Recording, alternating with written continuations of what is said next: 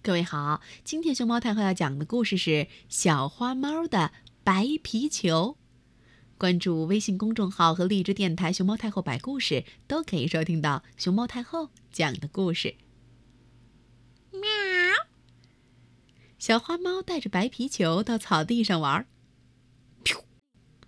它一不小心把白皮球给踢飞了。小花猫看到母鸡在孵蛋，就说。喵，大婶儿，请问您看到我的白皮球了吗？母鸡摇摇头。小花猫看到母鸡身下有个白白的、圆圆的东西，就以为是白皮球，它一下抢过来就跑了。鸡妈妈一边追一边说：“我的蛋，那是我的蛋！”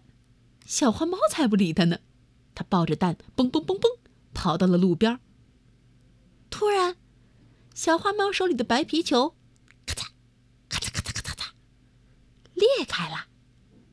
从里面出来了一只，啾啾啾啾啾啾啾啾，没错，小鸡。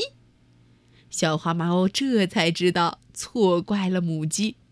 小花猫赶紧对小鸡说：“嘿，我带你去找你妈妈哈。”说着，小花猫就带着小家伙去找鸡大婶儿了。